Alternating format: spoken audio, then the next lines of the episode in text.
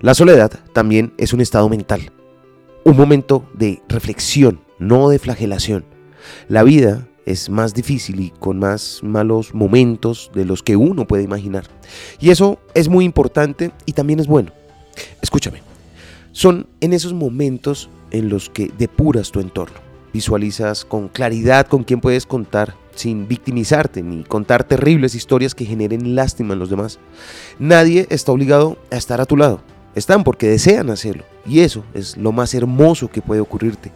Tu círculo vital de amor y compañía son en los que podrás estar y apoyarte en tantos malos momentos.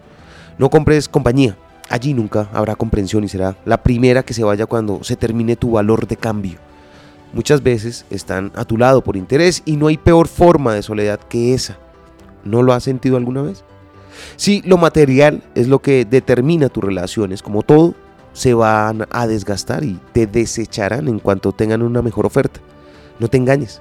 Trabaja con honestidad y mucho amor en las relaciones que te importan y que desearías prolongar. No creas del todo en quien te desprecia e ignora también los halagos de quienes quieren aprovecharse de ti. Lo aprendí en la vida, está en los libros. Soy Lewis Acuña y tengo más mensajes para ti en arroba libro al aire en Instagram.